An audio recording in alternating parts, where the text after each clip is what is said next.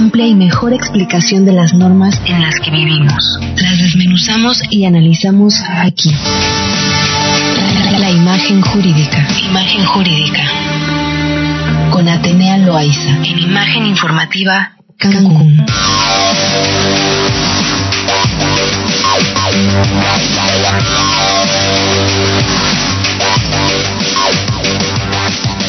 Las 7 de la noche con 3 minutos y ya en la línea telefónica nuestra querida Atenea Loaiza para hablar de casos que son de gran relevancia jurídica como este de Jocelyn Hoffman, mejor conocida como Just Stop, que desde hace ya varios meses pues se mantiene en los medios de comunicación y se mantiene incluso hasta en la sobremesa por la gran cantidad de situaciones relativas a el caso que tú mejor que nadie nos va a detallar, estimada Atenea. Buenas noches, me da muchísimo gusto saludarte.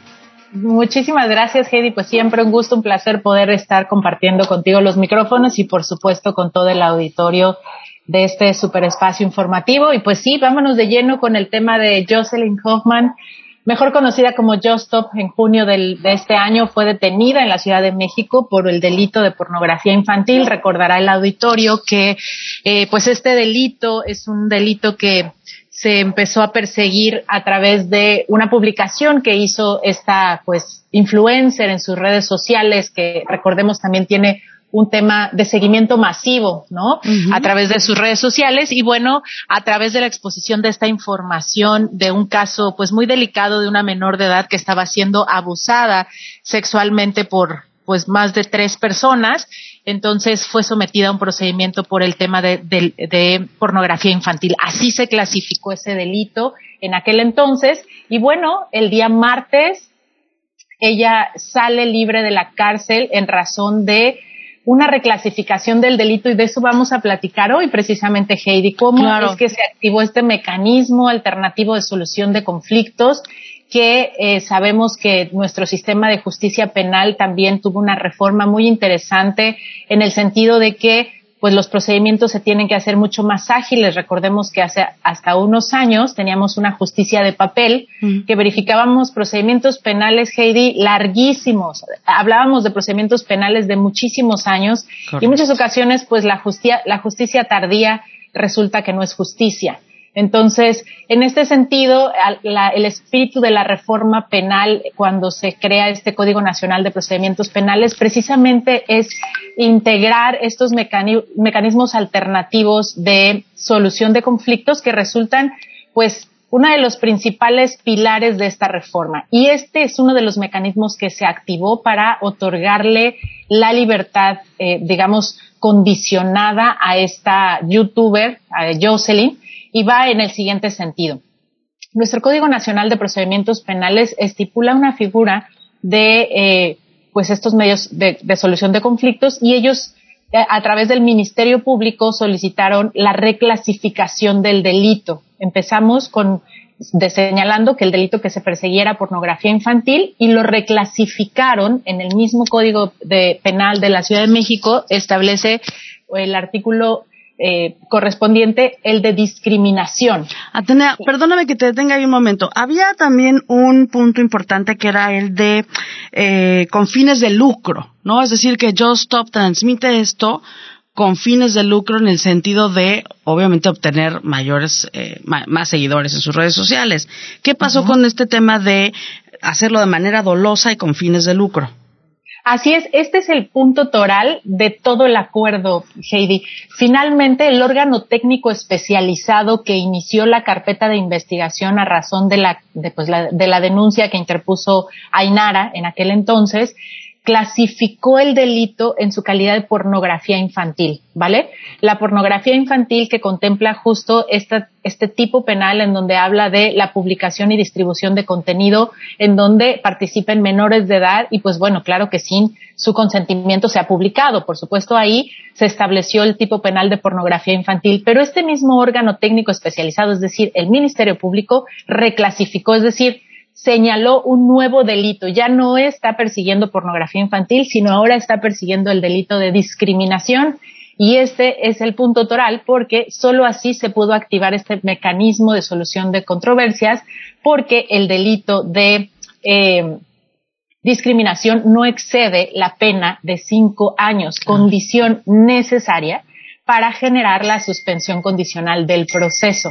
Entonces, lo que, lo que finalmente vino a, generar este proceso, eh, este convenio, es finalmente que le otorgaran la libertad. Pero ¿cómo le van a otorgar esa libertad y por qué se pudo lograr este acuerdo reparatorio? Pues bueno, evidentemente lo que está ofreciendo la defensa a, a la imputada es otorgar diversos bienes materiales, el pago de una cantidad económica específica, no contactar a la víctima ni durante ni después del procedimiento del cumplimiento de este contrato y por supuesto eh, trae ahí incluida una disculpa pública que creo que por ahí ya también anda circulando en redes.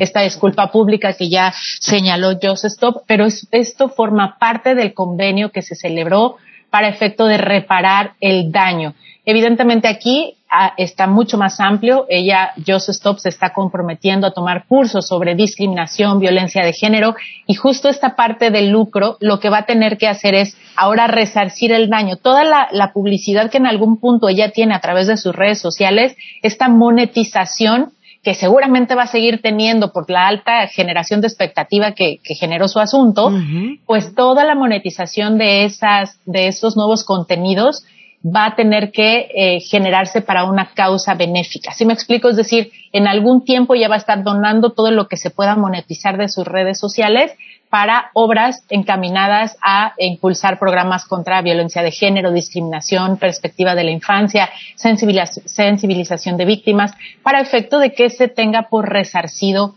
el daño a Ainara. Entonces, este procedimiento o este convenio, eh, Heidi, va a durar tres años, es decir, durante tres años ella tiene que estar generando una conducta en estos términos, ¿vale?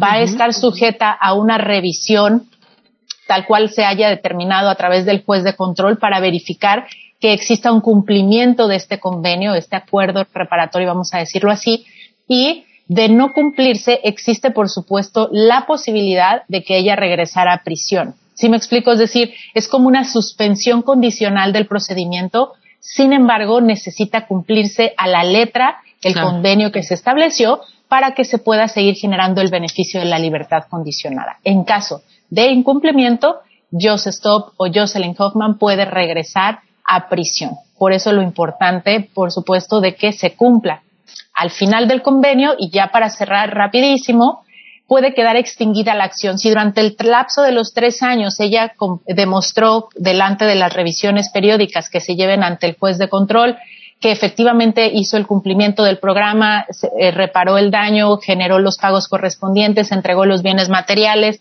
acredita haber asistido a cursos específicos sobre violencia de, de género, sobre temas relacionados con sensibilización de las víctimas, etcétera, hay un cumplimiento puntual, entonces lo que trae como consecuencia, Heidi, es extinguir o que se declare en sentencia judicial la extinción de la acción penal en contra de Jocelyn Hoffman, lo que traería como, como consecuencia el cierre total del procedimiento penal en contra de esta youtuber. Entonces, bueno, interesante. Dime. Dime, dime, por favor.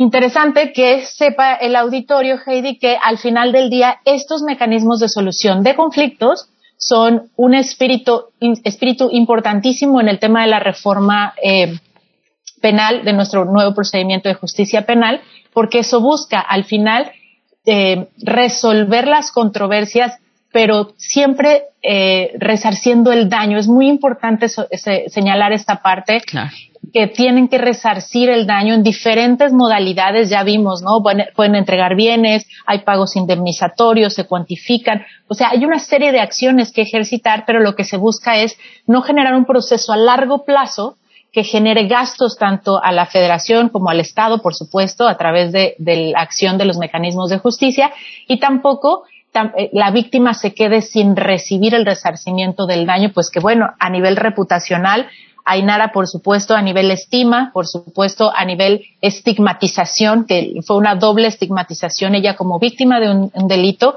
pero también a través de los comentarios de esta youtuber la puso en un plano de juzgamiento social, ¿no? Casi linchamiento. Entonces, bueno, esa es parte de lo que queríamos comentar el día de hoy.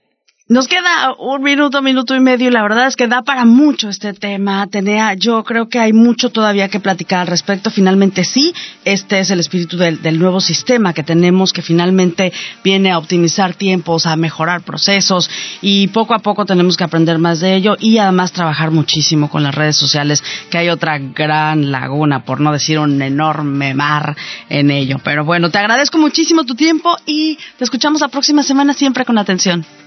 Claro que sí, por supuesto que sí, Heidi, súper contenta. Y no sin antes decir, decirle al auditorio y comentarte, Heidi, que lo que acabas de mencionar es súper interesante.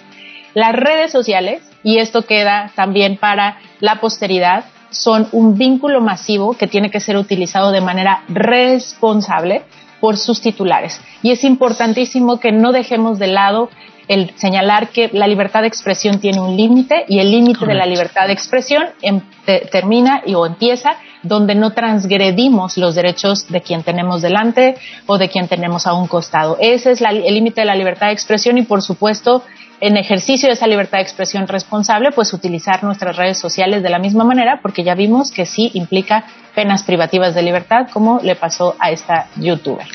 No tengo cosa alguna que agregar, cierras perfecto. Te agradezco muchísimo, Atenea.